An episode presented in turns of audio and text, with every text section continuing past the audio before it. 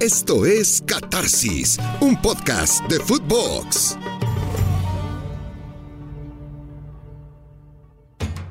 Catarsis y el privilegio de saludarle. Hemos hecho un recorrido juntos aquí en Footbox a lo largo de las copas del mundo. Hemos hecho un recorrido entendiendo cómo están los grupos para este mundial, quiénes son favoritos. Hemos hecho un recorrido que nos permite entender cómo vienen los cruces y es momento de seguir rumbo al mundial. Y en este caso ir con los cinco copas porque Qatar 2022 apunta a ser la Copa del Mundo de los cinco copas. Cristiano Ronaldo, Lionel Messi, Andrés Guardado, Francisco Guillermo Ochoa, los cuatro tienen en común un camino que comenzó en 2006, Memo sin jugar en 2006 y en 2010, pero un camino de longevidad, un camino de resistencia, un camino de mantenerse, un camino de conservar la mejor forma posible a lo largo de los cuatrienios, a lo largo de los mundiales. Antonio Carvajal, la Tota, portero mexicano, fue a la Copa del Mundo de Brasil 1950 teniendo 21 años repetiría los 25 en Suiza 54, iría después con 29 a Suecia 58, iría después en Chile 62 con 33 y lograría llegar con 37 al Mundial del 66, en aquel momento no como titular, pero se le permitió jugar el último partido de la fase de grupos, además dejó su portería cero frente a Uruguay en aquella Copa del Mundo, Antonio Carvajal un legado de cinco copas que recuerdo perfecto cuando venía el Mundial de Francia 98. Por las calles veíamos retratos de la Tota diciendo el hombre del récord, el que hizo lo imposible.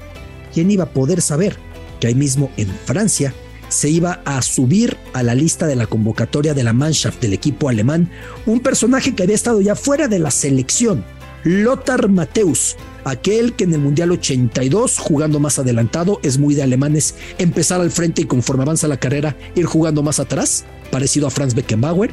Lothar Mateus fue al 82, aquella Alemania federal, fue subcampeona, cayó frente a Italia en la final en Madrid. Y para el 86 repetiría, ahora marcando a Maradona como nadie lo ha marcado, Maradona mismo lo diría, otra vez siendo subcampeón. Para el 90 ya como capitán, otra vez más al frente, aquí era como armador, como el 10 del equipo, fue quien recibió la Copa FIFA y fue el 94 Estados Unidos cuando Alemania, contra todo pronóstico, la Alemania de la reunificación, la que tenía un talento al otro lado del muro de Berlín como Matías Sammer, cayó frente a Bulgaria en cuartos de final. Sí, la misma Bulgaria que echó fuera a México en octavos de final, una ronda antes en aquellos penales. Y Mateus, increíblemente, se subió a un mundial más que fue el de Francia 1998. Otra vez nos encontramos y Mateus estuvo cuando Alemania eliminó a México en el 86, en Monterrey, en los penales en cuartos de final. Aquí nos tocó cuando Alemania eliminó a México, Luis Hernández adelantó al tricolor y vinieron las pifias defensivas de México y Oliver Virjos, implacable para echarnos fuera, y Mateus que ahí estaba. Cinco copas para un jugador de campo, parece algo imposible, hasta que Rafael Márquez Justo un mundial después, en 2002, tomó el relevo, mundial a mundial, hasta llegar a Rusia 2018, cerrando su brillante carrera. Para este 2022, cuatro futbolistas en esa línea de flotación, pero dos de ellos pertenecen sin lugar a dudas a lo mejor en la historia de este deporte y por supuesto son lo mejor de esta era, eso nadie lo puede dudar. Lionel Messi y Cristiano Ronaldo. De eso hablamos hoy en esta catarsis 5 Copera. Rumbo a Qatar. Y en esta catarsis, una vez que hemos repasado los grupos de la Copa del Mundo, ya, adelantábamos, tenemos algo muy especial para este mundial. Es curioso lo que tardó en igualarse el récord de Antonio Carvajal, el portero mexicano, como cinco copas, y que esto pues, sucediera con un futbolista de campo, algo que parecía imposible una hazaña digna para los beisboleros como Cal Ripken, aquel caballo de hierro, aquel que no paraba de jugar. Y de pronto Lothar Mateus lo consiguió. Y vino Rafael Márquez. Pero para este mundial, cuatro futbolistas están en posición de alcanzar esa meta. Los dos más grandes de esta era, Cristiano Ronaldo y Lionel Messi, los dos traen su camino desde la Copa del Mundo de Alemania 2006. Y Andrés Guardado, que en ese mundial ya jugó minutos, además de Memo Ochoa, que no jugó en 2006 y 2010, pero sí va a su quinto mundial. Rodolfo Landeros está aquí conmigo, lo mismo Juanjo Buscalia. Es un privilegio saludarlos. Juanjo, ¿cómo estás? Abrazote hasta Argentina. Hola Alberto, abrazo grande para vos, para, para Rodolfo. Eh, y, el, destino los unió en aquel Mundial del 2006 porque se cruzaron constantemente, ¿no? Eh, Cristiano Ronaldo enfrentó a, a México. A mí me tocó cubrir aquel Mundial en, en, Göttingen estaba concentrado, me acuerdo, el, seleccionado mexicano en Alemania y Cristiano Ronaldo lo enfrentó, vos te vas a acordar mejor que yo, fue, fue en Helsenkirchen, ¿no? El partido entre México y Portugal. Eh, y después, bueno, Messi entró unos minutos en el partido en Leipzig, que a mí, que yo querré recordar todas las veces que quieran y ustedes no, pero que después tengo una pequeña anécdota para contar de aquel partido que tiene que ver con Messi ese duelo contra México en los octavos de final. Bueno, la quiero escuchar.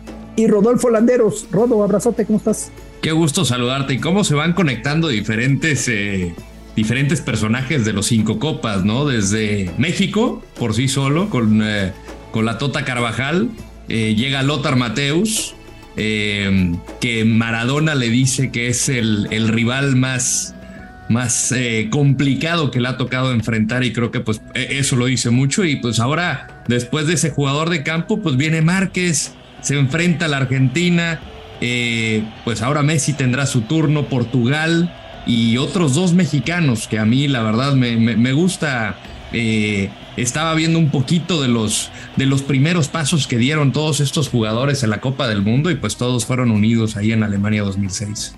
A ver, dejo un balón botando de entrada, Rodo, Juanjo, para que remate el que quiera. También alcanzar cinco copas del mundo, si es un síntoma de excelencia, de amor al juego, de cuidarse, de longevidad deportiva, pero al mismo tiempo de escaso relevo generacional. En el caso Messi Cristiano, bueno, es que qué relevo puede haber ante portentos de esa dimensión. Pero en el caso de México, en ocasiones me genera esa preocupación pensar, no es hacer menos a Rafael Márquez, no es hacer menos a un Andrés Guardado, que es el que ha tenido la carrera más dilatada e ininterrumpida en Europa, en la historia de México. No es hacer menos a Ochoa, que ha sido el mejor seleccionado mexicano en los últimos dos mundiales. Pero también tenemos un problema en el relevo, o estoy exagerando, Robo. A ver, mira, justamente me tocó estar en esa cobertura de, selección mexicana antes de Brasil 2014. Márquez ni siquiera estaba en el radar, ni siquiera estaba considerado y es Víctor Manuel Bucetich cuando entra de relevo el que dice, a ver, hay que llevar a Rafa. Y se notó un cambio así en el terreno de juego, porque yo estaba cubriendo todos los partidos de la cancha. Y el tener la sola presencia de Rafa imponía, pero el cómo les gritaba decías, esto no lo vi en todo el año, en esa fatídica eliminatoria del Chepo de la Torre. Entonces, cuando no estaba considerado para 2014 y de repente pues toma un, un levantón y va a 2018, juega justamente ese último partido como titular contra Brasil y se le complica mucho las cosas, dices, bueno, eh, creo que tiene su mérito. Y lo de Guardado tiene mucho que ver Rafa. Porque Guardado en algún momento me confesó en una, en una entrevista cuando él jugaba para el PSV Eindhoven que le decía a Rafa, pero ¿de dónde sacas esas ganas de volver a jugar para el viaje? O sea, ¿qué necesidad? Y Rafa le inculcó la pasión por la selección mexicana, no que no la haya tenido antes Andrés Guardado, pero el, el, no perder ese valor lo mantenía constantemente y pues bueno, Andrés se mantiene relevante hasta ahora, pero eh, creo que simplemente por su figura de liderazgo, porque no ha tenido un rol eh, digamos, futbolístico que, que sea un jugador que te vaya a jugar los 90 minutos, pues ya no lo tiene. Juanjo. A ver, con, respecto a lo que marcabas, eh, eh, Alberto, a ver, Messi y Cristiano Ronaldo lógicamente tienen eh, genios futbolísticos y talentos que están por encima de la media y lógicamente es, casi natural que ellos estando vigentes como están, aunque ya en, una época, una etapa otoñal de su carrera, pero está bien que lleguen, es, lógico que lleguen al quinto mundial. Los excluyo de eh, eh, esta regla del, poco recambio, coincido con vos.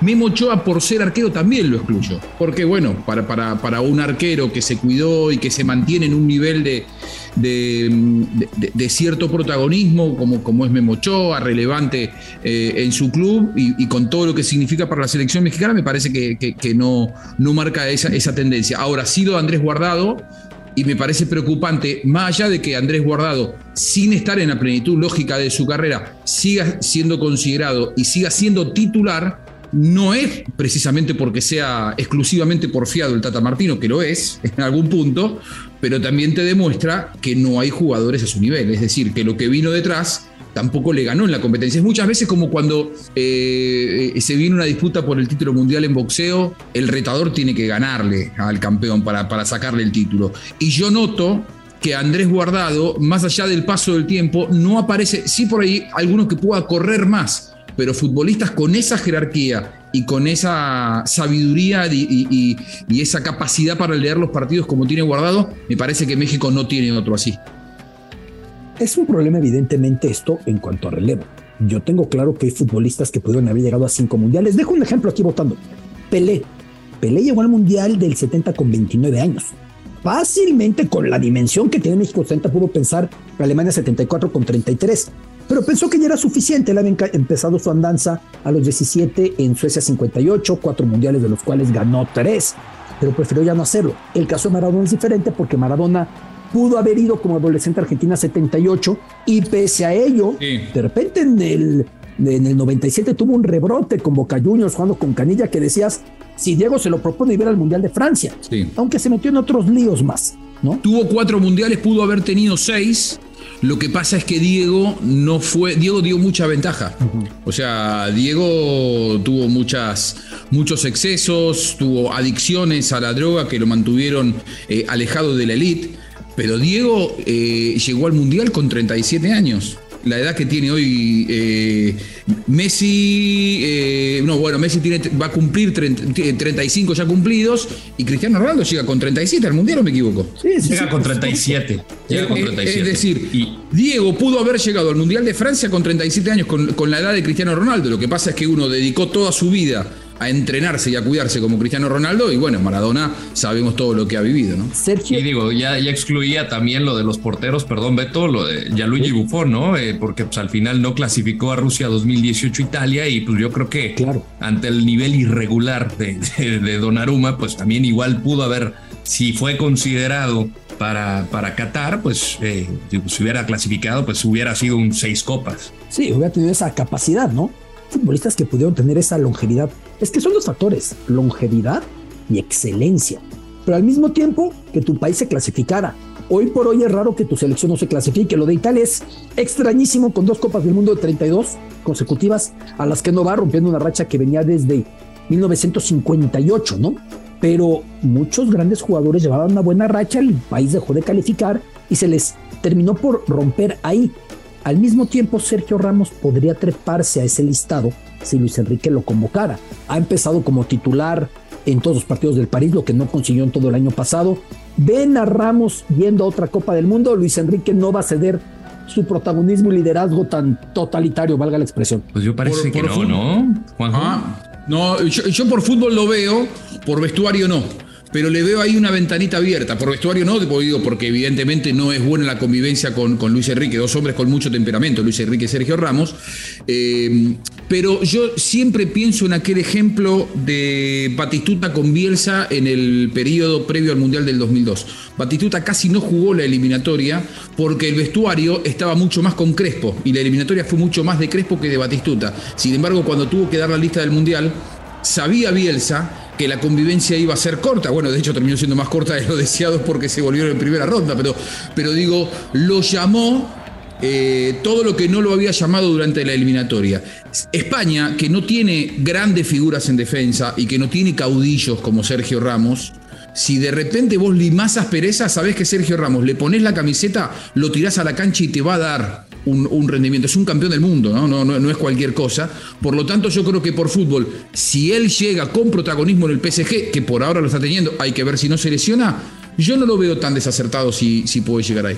Y yo, coincido con Juanjo, pero no veo a Luis Enrique haciéndolo. Sí, yo creo que igual y podría ser como el caso de Raúl con eh, Luis Aragonés, que de alguna manera fue quitando a esa vieja guardia, quitando manzanitas y de, de pronto, pues, ¿qué haces? Pues la selección queda campeona de la Euro eh, y pasa la batuta Vicente del Bosque y se vuelven eh, pues dueños de todo, ¿no? Y es muy difícil romper esas dinámicas de, de poder al interior de un equipo.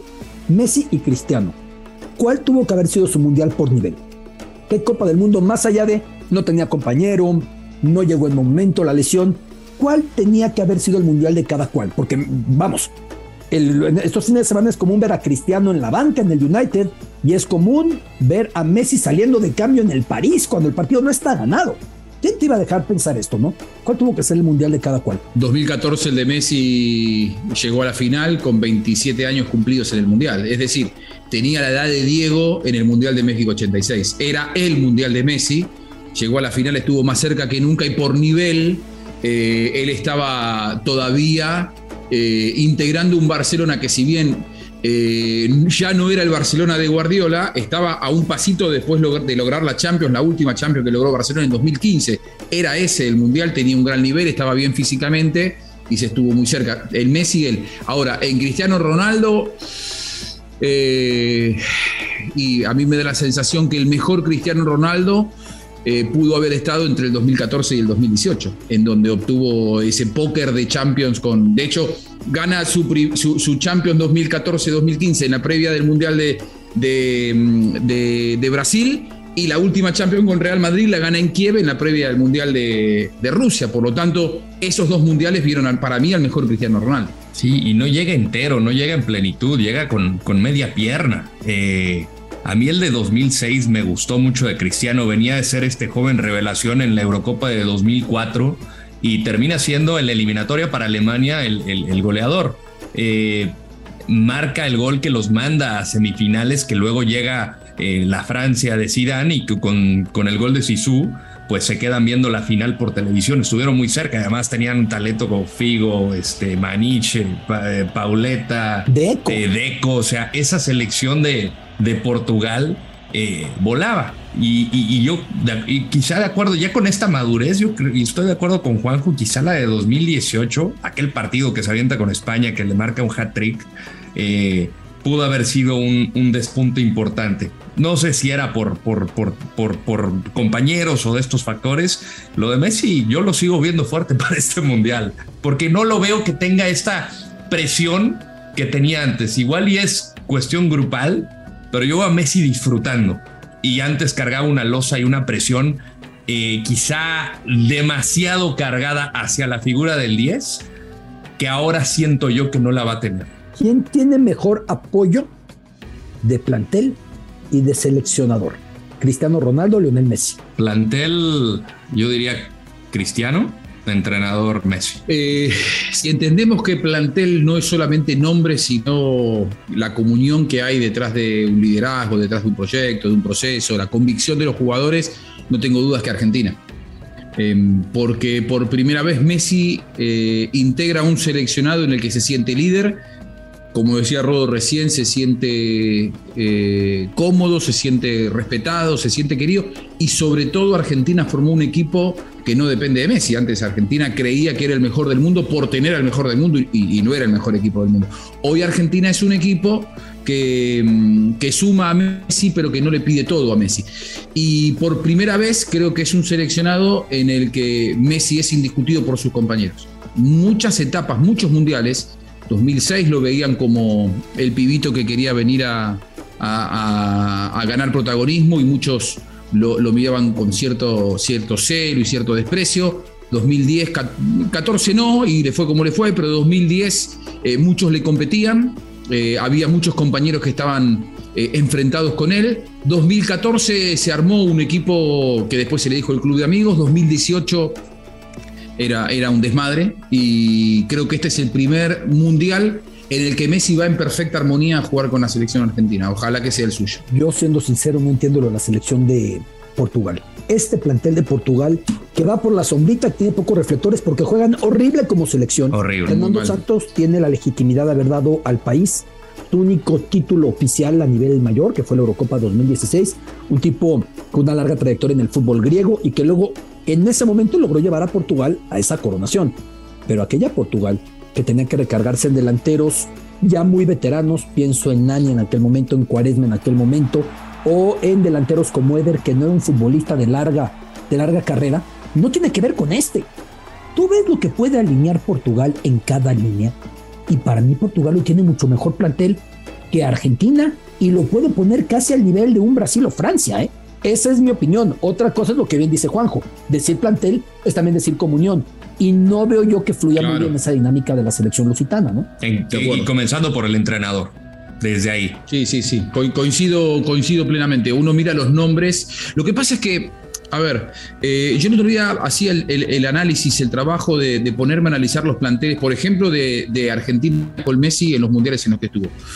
Y Argentina ha tenido planteles mucho mejor que este pero mucho mejor que este. Nombres mucho más rutilantes, jugadores que llegaban a los mundiales como campeones de Champions, goleadores de Champions, por ejemplo, el Mundial del 2010, que para Argentina fue pésimo, con un Maradona que no estaba a la altura de, ser el técnico del seleccionado argentino. Eh, unos días antes, Milito venía de marcar un par de goles en, la final de Champions, es decir, y era. Dejó fuera Zanetti. Eh, estaba fuera Zanetti, el capitán del Inter, campeón de todo, de la Copa, de la Liga, de la Champions con Afuera Riquelme en ese seleccionado.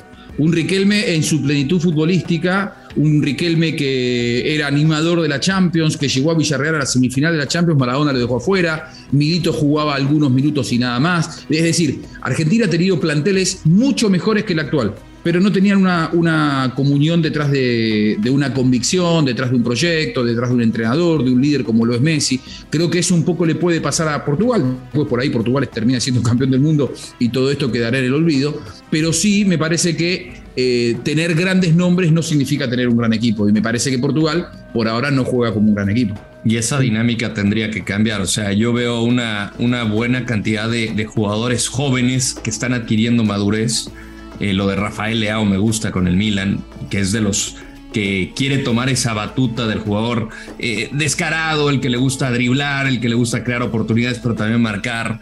Eh, Renato Sánchez, que es un volado, a mí me parecía ese gran jugador de la Euro que quedó campeona. pero ahí te vas, o sea, yo aquí reviso la de Diogo Jota, Joao Félix, Joao Félix, tienes a Bruno Fernández, a Bernardo Silva, a Moutinho, atrás tienes a Rafael Guerreiro, la veteranía y el liderazgo de Pepe. Tienes a Joao Cancelo, Rubén Díaz, Dalot, que, que, es otro de los jóvenes. Y, atrás Rui Patricio. O sea, es una, es una selección por nombre espectacular. Pero, ¿cómo será la dinámica ya cuando llegue la buena hora?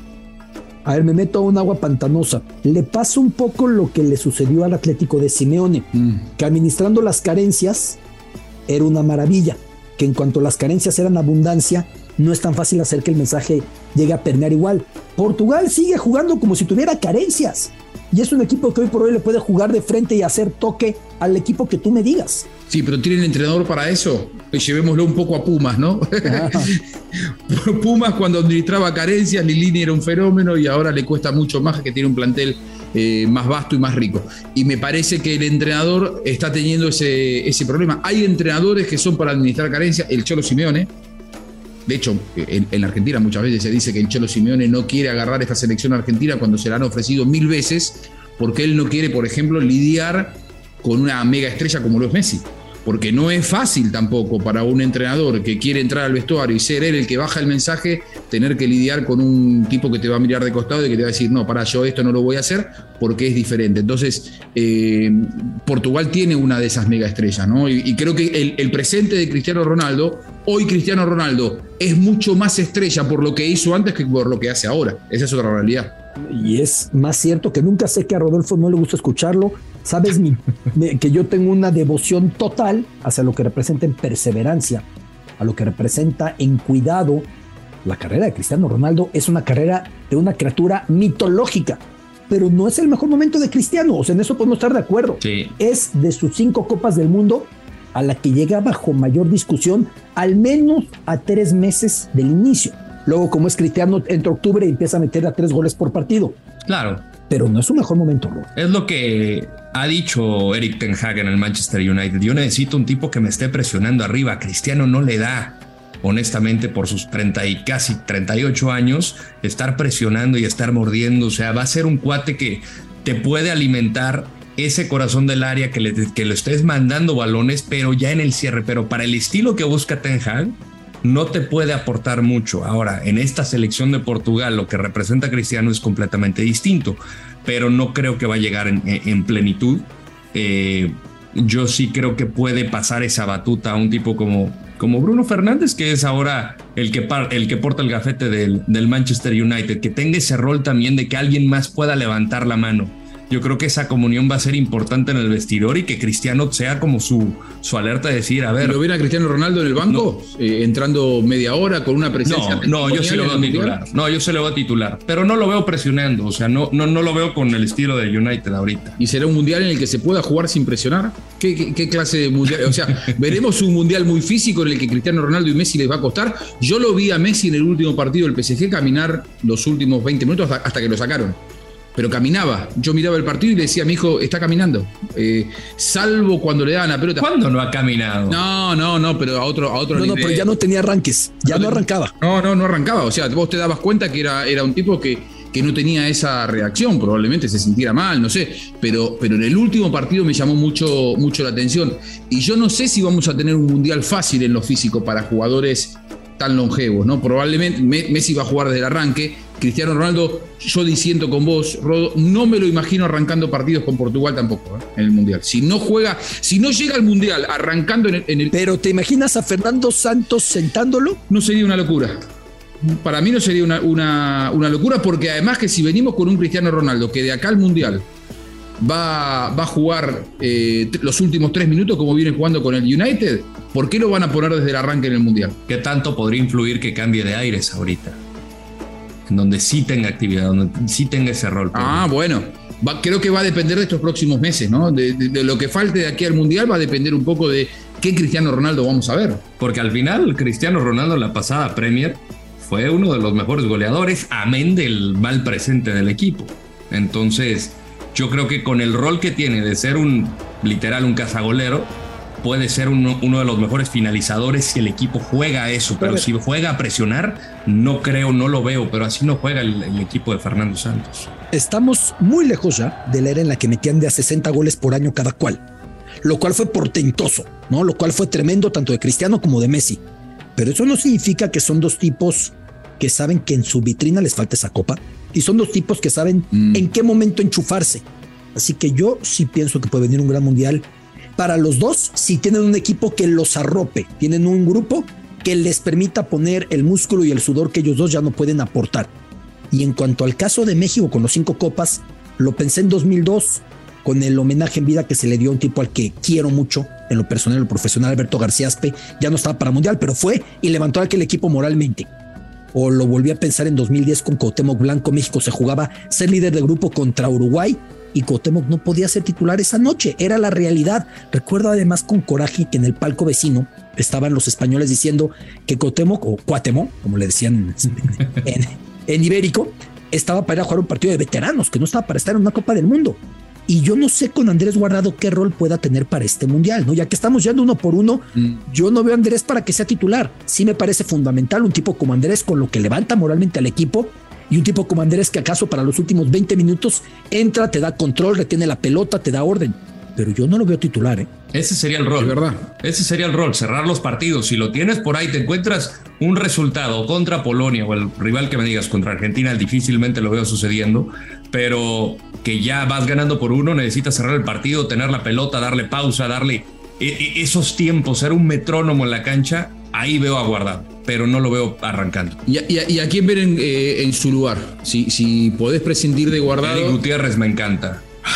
El Guti me encanta a mí. Me encanta, me encanta. Se me hace uno de los jugadores que más. No debieron haberlo probado más en todo este proceso previo al Mundial porque Guardado viene jugando mucho. Es, que en la mente del ha jugado de una manera el Tata y en el Mundial le vamos a pedir que haga otra cosa. Pero lo vimos en la eliminatoria. ¿eh? Lo vimos en la eliminatoria. O sea, Guardado no te daba lo que te daba hace cuatro años. Y ahora, si quiere que sea Guardado y Herrera, pues yo no sé si vamos a poner pasajes para que corran o cómo haremos, porque no, no veo que den las piernas. Es muy lento. Son contraculturales. Ya que, ya que hablábamos del mundial que vamos a ver, o especulábamos con respecto a si le daría el físico a Cristiano Ronaldo y a Messi, porque además va a haber altas temperaturas.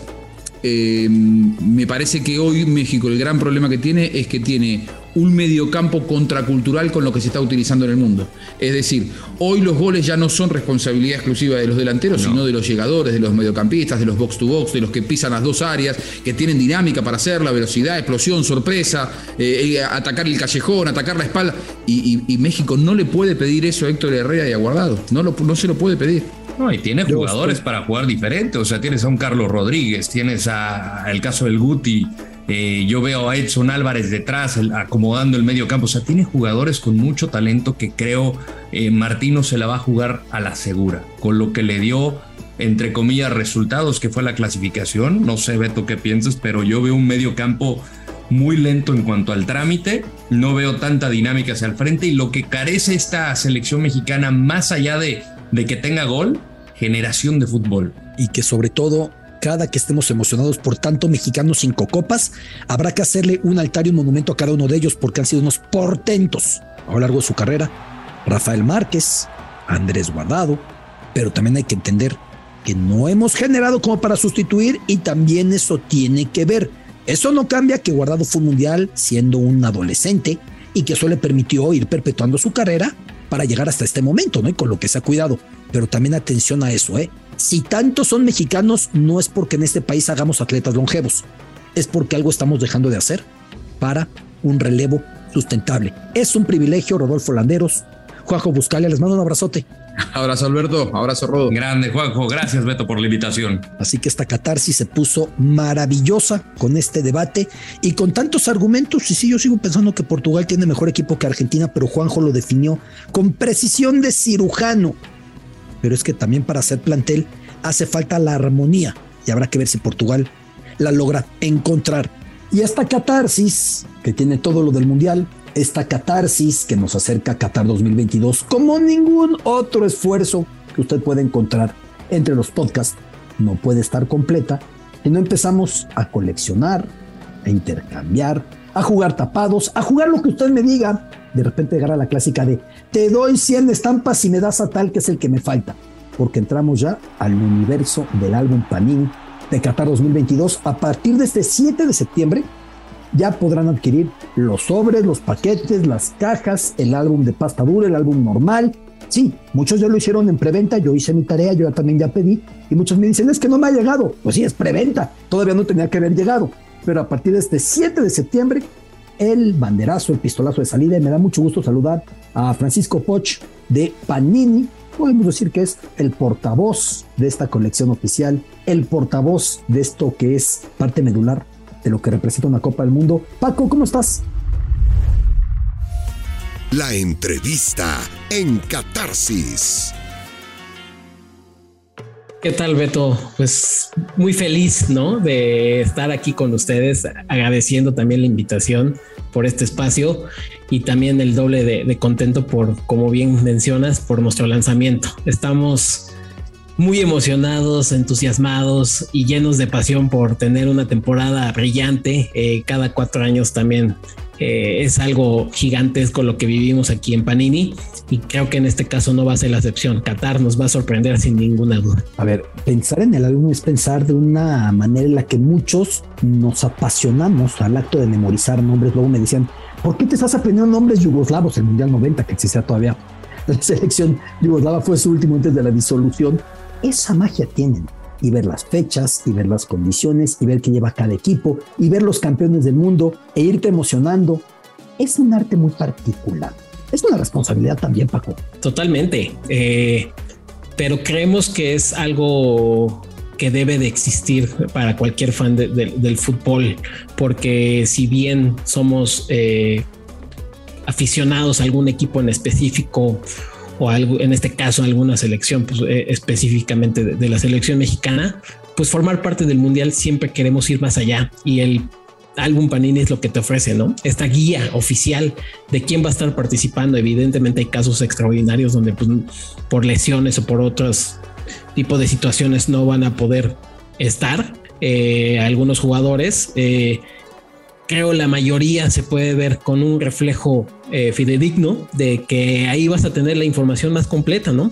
Con el calendario, con los horarios, con las sedes, de una manera además muy interactiva, ¿no? Y diferente a que tú puedas tener ahí en tu calendario digital a través de tu celular o hasta de manera física. Aquí lo tienes una forma sumamente especial donde te acerca a otras personas, ¿no? Que eso también es lo interesante.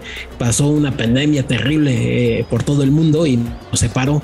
Y entonces en este caso, pues se vuelve a retomar un poquito, ¿no? Esta vida que llevamos toda la, en todo el tiempo, donde pues conversamos a través del fútbol de las estampas de quién necesita y, quiénes son nuestros ídolos y que si te cambia uno por otros. Pero bueno, esta es una manera de volvernos a acercar eh, y, de, tener algo que pues nos gusta eh, a todos en común, que es el fútbol. Y bueno, y ya como plus, este, pues vas adquiriendo más conocimiento, ¿no? Para ahí sorprender a quien eh, tú quieras. Francisco Poch, reitero, boceador, portavoz de Panini de este álbum de la Copa del Mundo de Qatar 2022. A ver, Paco, siempre buscan hacer una experiencia más intensa, más emotiva, más profunda. ¿Qué podemos esperar de nuevo en este álbum? Que voy a decirles que yo tuve el privilegio de tocarlo, de sentirlo y de repasarlo, pero que Paco, que es el experto, me cuente. Totalmente, sí, Beto, ya fuiste de los afortunados, de los primeros en me México. Lo traje de Qatar, Exactamente, pues eh, imagínate, tú fuiste el encargado de, de traerlo a nuestro país y, ya tú pudiste ver el primer vistazo, ¿no? De, de qué viene esta colección. Pero bien comentas, es muy importante, ¿no? Conocer qué es lo que tiene de diferente de ediciones este, pasadas. Eh, obviamente están los jugadores, las máximas estrellas, las sedes, los famosos hologramas de cada país, eh, los logos de, la FIFA, eh, el, el, el, perdón, la Copa del Mundo, la mascota y demás pero sí siempre queremos ir más allá, ¿no? En cada edición. Y en este caso, pues entendemos muy bien que estamos en una era digital de manera profunda eh, y lo ideal es que a la par de que estés llenando tu colección física también tengas un álbum digital eh, pues bastante interesante y no solamente de algunas estampas sino ya casi casi de manera general de todos los de todas las estampas que viene de manera física, ¿no? Entonces, habrá algunas estampas que en el reverso viene un, código QR para que le escanees a través de una aplicación gratuita que tiene Panini, que es Panini Sticker Album. Ya podrás descargarla a través de iOS o Android y eh, te saldrán sobres interactivos, ¿no? Sobres digitales que podrás estar coleccionando, pegando en tu álbum digital pero lo interesante no es como, ah, bueno, ya lo llené y, pues qué, ¿no? ¿Qué, ¿Qué, más allá o qué me está ofreciendo este portal digital? Lo, lo, padre es que puedes interactuar. Si ya te gustó mantenerte en esta zona digital y, no tanto física, pues puedes interactuar de manera digital con otros usuarios con los intercambios digitales. Ya también está habilitada esa opción. Eh, y semana con semana habrá promociones dinámicas eh, a través de este álbum, ¿no? Si tú juntas tal país, si tú te sale la estampa de tal jugador, si tú adquieres tantos sobres, vas a poder ganar, eh, pues ahora sí que producto oficial de la Copa del Mundo y eso creo es muy atractivo, ¿no? Estamos dándole al consumidor algo más allá de ser fanático de Panini y tener pues la esperanza y, y, el orgullo quizá de llenar tu colección ahora de dos maneras, pues a la par también vas a poder ganar premios espectaculares, ¿no? Por ahí ya están saliendo los jerseys de selecciones, este, el balón oficial ya salió y algunos otros detalles de, eh, del mundial, pues qué mejor tenerlo de manera eh, participar por, por ganar este tipo de premios. ¿no? Es que a ver, por un lado tenemos la tradición que viene desde México 1970. Debo compartirles algo, ya lo colocaré en redes en las instalaciones de Panini en la Ciudad de México me encontré con un álbum lleno de México 70. Una auténtica joya, una reliquia, o sea, lo tocas con un cuidado absoluto porque además es algo que tiene un valor inestimable, original. Y así tenemos el del 74 y 78 hasta llegar evidentemente a Qatar 2022. Pero al mismo tiempo la parte digital no la podemos desdeñar porque hoy por hoy hay otro universo al margen más que consolidado, no es algo nuevo y Panini por eso ha colocado este otro lado para, para los coleccionistas, ¿no? Sí, totalmente. Y, también no quiero que se me olvide o dejarlo pasar algo muy atractivo, ¿no? Que, que es lo que estamos ofreciendo para, para esta colección esta, en esta edición. Eh, es una colección diferente editorialmente, de, diseño y, y, demás. Las estampas creo que tienen un cambio, podríamos decirlo por algunos casos lo van a sentir radical, pero todo está bajo en un orden de, que seguramente va a tener el gusto del público y, ya verán las sorpresas que tienen estas estampas y, por qué lo estamos este, diseñando de esta forma, ya de manera pegadas dentro del álbum pues eh, van a lucir mucho más. Pero a la par de que tú puedas adquirir tu colección en cualquier, cualquiera de nuestros puntos oficiales, este, ya te llevas como de cajón una experiencia que es lo que estamos ofreciendo, ¿no? Va a haber un espacio dentro de la Ciudad de México donde puedas conocer más del mundo de Panini, más de los mundiales a través de nuestras estampas de manera interactiva eh, y también este, física, ¿no? Tú acudes, haces tu cita porque ya adquiriste tu colección y vas a este lugar que, está muy céntrico en la Ciudad de México y pasas un rato muy agradable a través de la familia, de amigos y demás, ¿no? Es como este plus que estamos dando y, que les debíamos, creo, al coleccionista de todos los tantos años, ¿no? Desde hace más de 50 años, que fue nuestro primer álbum, como bien lo comentabas, de México 70, a la actualidad. Este espacio es dedicado a ellos y, y es en honor a todos los que hemos sido fans, ¿no? De Panini en todos estos años. Que además está circulando un libro que es una joya editorial, con todas las planas de los álbumes desde 1970 hasta 2014, supongo que el 2018 en breve saldrá. Sí. Para que tengan ese compendio, es un tabique, pero uno lo va recorriendo y es como si tuviera todos los álbums en un solo libro, además con una edición preciosa. Paco, es, es, otro, otro de los objetos que no pueden faltar para un futbolero, ¿no? Sí, es otro producto de, de, deseo, ¿no? Que tenemos para, para esta temporada. Y bien lo comentas, prácticamente quien no tuvo oportunidad de coleccionar eh, previamente y esta a ser su primera colección, pero dice, me, encantó, me clavé y quiero, quisiera tener todas las colecciones. Evidentemente es muy complicado conseguirlo de manera individual, eh, que se vuelve un tema ya hasta de memorabilia, quienes hayan coleccionado desde el 70 y, y, en estas fechas. Pero este libro justamente recopila, ¿no? Toda esta información, todos estos detalles de cada mundial que tuvimos y te puedes encontrar eh, cosas asombrosas, ¿no? Estampas que definitivamente no, tú no llegaste a pensar como eh, Arjen Robben tenía cabello en algún mundial, este, y ahí lo puedes encontrar, eh, las convocatorias de la selección mexicana, muchos detalles que solamente creo con Panini y con este compendio pueden este, juntar en uno solo diseño. Ya, ya obviamente, pues desde el 70 pues es un formato ya bíblico, pero bueno, creo que vale toda, toda la pena. Y ese es el encanto. Paco, antes de despedir, los paquetes que están ofreciendo los podemos conocer para que la gente sepa bien de qué manera se moviendo, porque hay muy buenas opciones para que le vayan encontrando. Totalmente. Tenemos este, bueno, pues el sobre que cuesta 18 pesos en, esta edición y pueden comprar por sobrecito, por caja, por basta la caja de 104 sobres. Eh, está una caja también de 10 sobres y ya hay paquetes también con el álbum, ¿no? El álbum con dos sobres, el álbum con, o con cuatro sobres, el álbum con 10 sobres y obviamente el álbum con 104 sobres. El álbum está en versión normal, que ya hacían muchos siguen siendo su favorito porque es toda su colección de, pasta suave, como lo llamamos, pero también tenemos la pasta, eh, la versión pasta, pasta dura. Es eh, en lo personal es el que a mí me gusta más. Creo que se cuida más el detalle de, la colección. Y tenemos versiones eh, de pasta dura eh, variantes. Una portada en color que le llamamos silver y una variante en gold.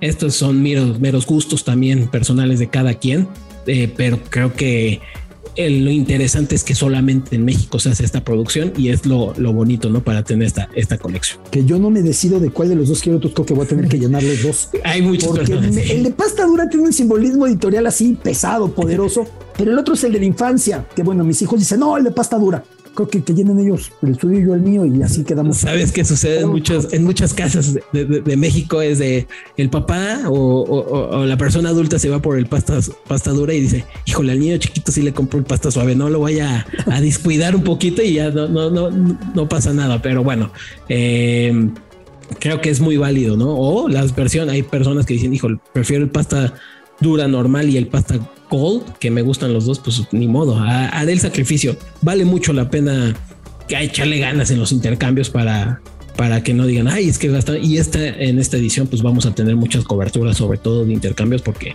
entendemos que son fundamentales en estos tiempos. Espectacular, Paco. Enhorabuena. Sé que te vienen meses premundialistas muy intensos, pero se han preparado a cabalidad y han hecho un producto estelar. Se lo digo, he tenido el privilegio de verlos y soy de los afortunados que lo vio antes y creo que el producto les va a enloquecer. Y pues todos a darle con todo a partir de mañana, como sea, a llenar nuestro álbum Panini Qatar 2022. Francisco Poch, al eh, portavoz de Panini del álbum de la Copa del Mundo de Qatar. Muchas gracias. No, gracias a ustedes. Y estén muy al pendiente de nuestras redes sociales para que vean todas las sorpresas que tenemos. Paco Poch en Catarsis. A bote pronto, tocamos hacia el Emirato de Qatar y su representación en México, la Embajada Qatarí en México. Mi querido Abud Onji, quien encabeza junto con la Embajada de Qatar y Medio Tiempo el podcast Qatar Fácil. Abud, salam aleikum. ¿Cómo estás? Kifak. Qatar Fácil, una colaboración de la Embajada de Qatar en México y Medio Tiempo, aquí en Catarsis. bien tú? Muy bien, Abud. Me gusto saludarte. Es un placer. A ver, cuéntame, Abud, ¿con qué vamos ahora en Qatar Fácil? Pues vamos ya en varios episodios que creo que no tocamos base aquí en, en Catarsis por el tema de las novedades que están saliendo. Eh, yo invito a los que nos están escuchando a, revisar a detalle el episodio que, que hicimos con Bora Milutinovic, porque fue diferente, fue muy interesante, porque desde su óptica, desde su punto de vista, pues sí nos dio varios tips para estar en Qatar como una persona como él que ya tiene nueve años viviendo en Qatar. Prácticamente desde que Qatar eh, tuvo las, si puedo decir, las ganas de decidir y organizar el mundial, desde que empezaron a planear, planear todo eso, Bora vive allá en Qatar. Entonces prácticamente ya volvió a ser su segundo país después de México, después de, de toda esa trayectoria internacional que tiene. Pero lo más interesante, Alberto, si me lo permites, eh, es la última noticia que recibimos la semana pasada del tema de Arabia Saudita. Y es un tema que me gustaría aprovechar el espacio importante que nos estás brindando. Por favor, Abud, venga. Para aclarar. Alas, como dicen allá, vamos. Así es. Para aclarar que, bueno, Arabia Saudita anunció que va a dar visado a todos los aficionados que van a tener su Hayat Pero lo importante aquí es mencionar que no con la Haya Card vas a entrar a Arabia Saudita. Con la Haya Card vas a solicitar una visa electrónica que te la van a dar prácticamente como automáticamente, ¿no? Pero sí hay que solicitarlo. O sea, no basta con tu, con tu Haya Card para entrar a Arabia Saudita, necesitas solicitar una visa eh, electrónica metiendo tus datos y metiendo tu número de Fan ID, tu Hayakar. ¿Para qué es eso? Para, para facilitar el movimiento entre Qatar y los países de alrededor. También, Alberto, la semana pasada tocamos este tema, ¿te acuerdas? El tema de, de viajar vía terrestre o aviones o etcétera. Retomo para el que no lo escuchó, el 20 de noviembre, cuando se abre la Copa del Mundo, es el Gran Premio de Abu Dhabi. Así es. Y muchos dicen, voy a la Fórmula 1 Abu Dhabi y ven la distancia, pero para llegar de Abu Dhabi a Qatar en coche, como no es un coche anfibio y se mete al agua, que no los hay, tienes que atravesar a través de Arabia Saudita. La semana pasada decíamos, esto no se puede. Anuncio de último momento, dice Arabia Saudita que puede ver la manera de otorgar estas visas. Como sea, Bud, no es fácil manejar en la región, No. no es fácil manejar por las dunas. Yo se los dejo, no me parece la manera más sencilla, pero cada quien, ¿no? Exactamente, eso es muy importante tomarlo en cuenta, en cuenta hacer sus presupuestos, todos los que nos están escuchando, para primero saber en qué están gastando y dos, para disfrutar realmente de Qatar y de los países alrededor durante los días que, que van a estar allá, no pasar alguna angustia, no pasar ningún acci- accidente, ojalá. Entonces es más fácil que se muevan vía aérea teniendo la visa de Arabia Saudita, que va a ser mucho más fácil para los mexicanos ya con el Haya Card, se puede mover por allá, conocer varios países de alrededor. Eso por un lado, Alberto. Por el otro, también un tema que todavía no es oficial, pero ya se están es- escuchándose rumores bastante fuertes de que se va a eliminar la aplicación Espiraz durante el Mundial. O sea, los requisitos de las vacunas, los requisitos del PCR, todo eso. Todavía no hay un comunicado oficial, pero por ahí van apuntando las cosas. Pero si aún no se menciona, no se publica, entonces tenemos que seguir respetándolo.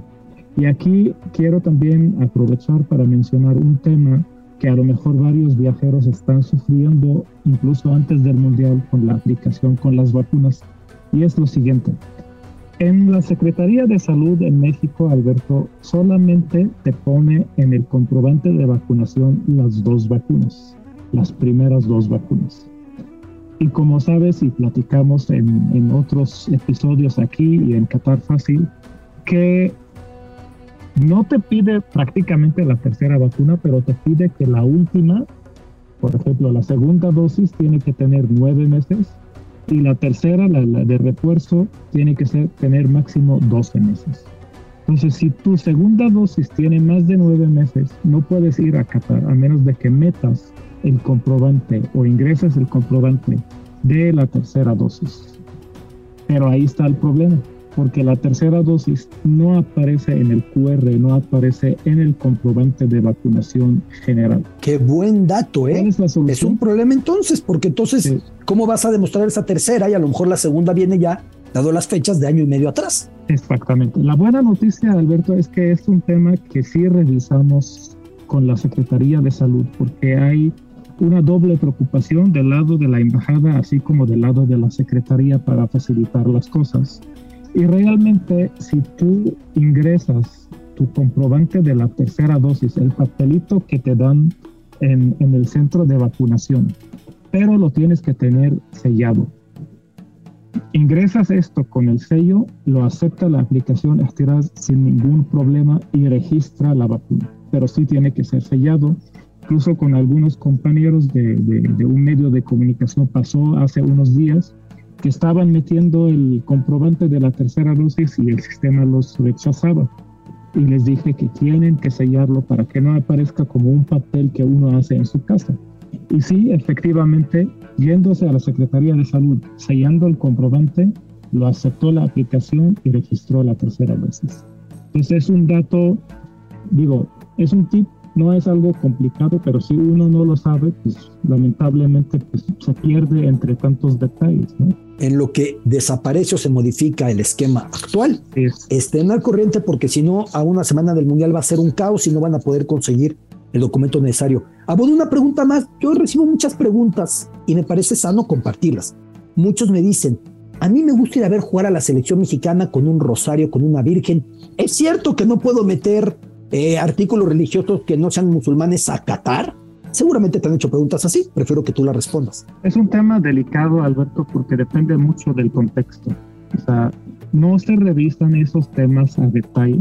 Un rosario, a lo mejor, no, no está, cuando tú metes artículos religiosos. Una cruz. Ajá, metes artículos religiosos que están muy notados de una forma como si vas a hacer alguna misión religiosa allá, eso sí es un problema.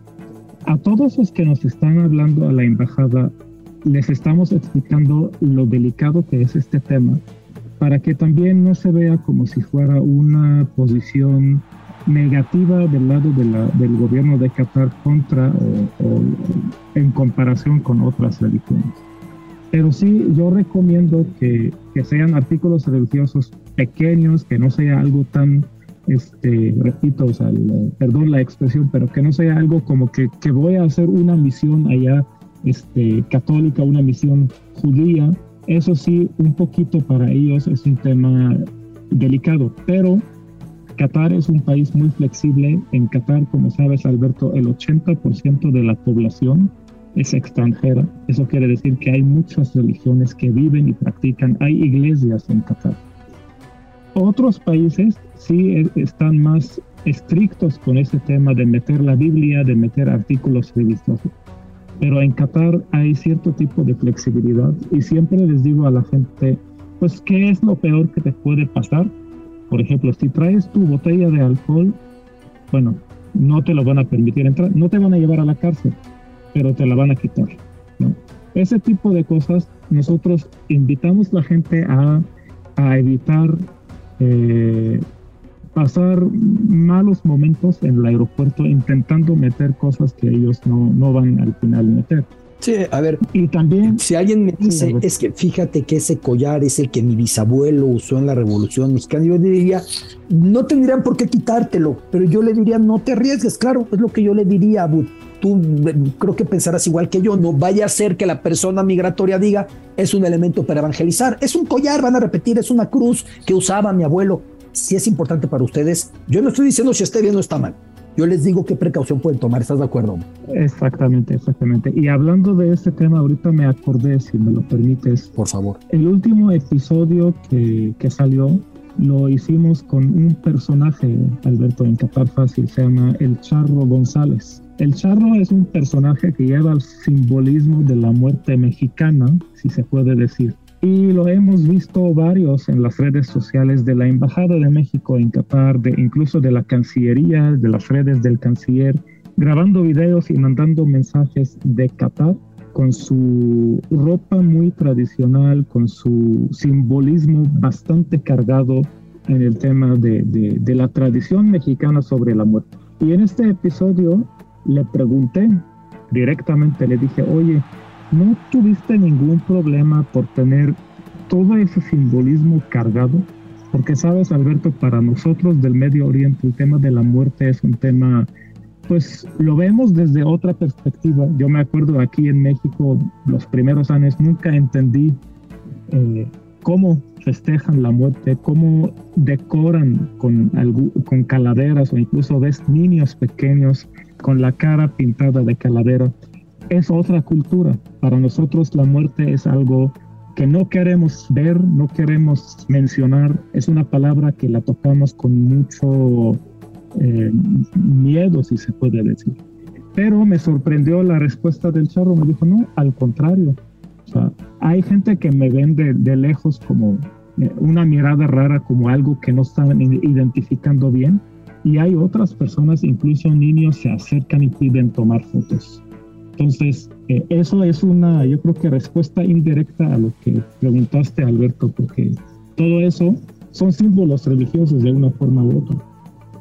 Yo creo que hay que confiar en, en la flexibilidad y como tú dices, bien lo dijiste, no arriesgar en cosas que a lo mejor valen mucho la pena para nosotros. Y de eso se trata esta conversación, Abu Donji, eh, director de comunicación de la Embajada de Qatar en México y que encabeza el podcast Qatar Fácil junto con Medio Tiempo para entender mejor. Abud, te mando un abrazo. Cuídense mucho.